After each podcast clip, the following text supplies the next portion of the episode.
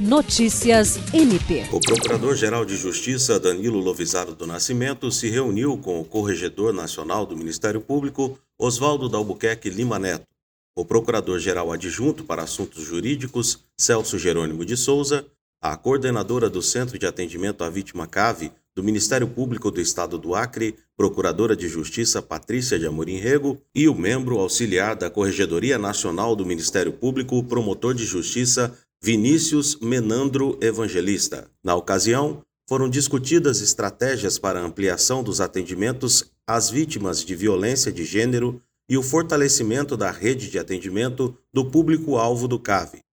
A reunião foi pensada após o MPAC conseguir, junto ao governo federal, a captação de recursos para ampliar os atendimentos realizados pelo CAV, que apresentou um aumento significativo de demanda de trabalho nos últimos anos, tanto de forma presencial quanto virtual.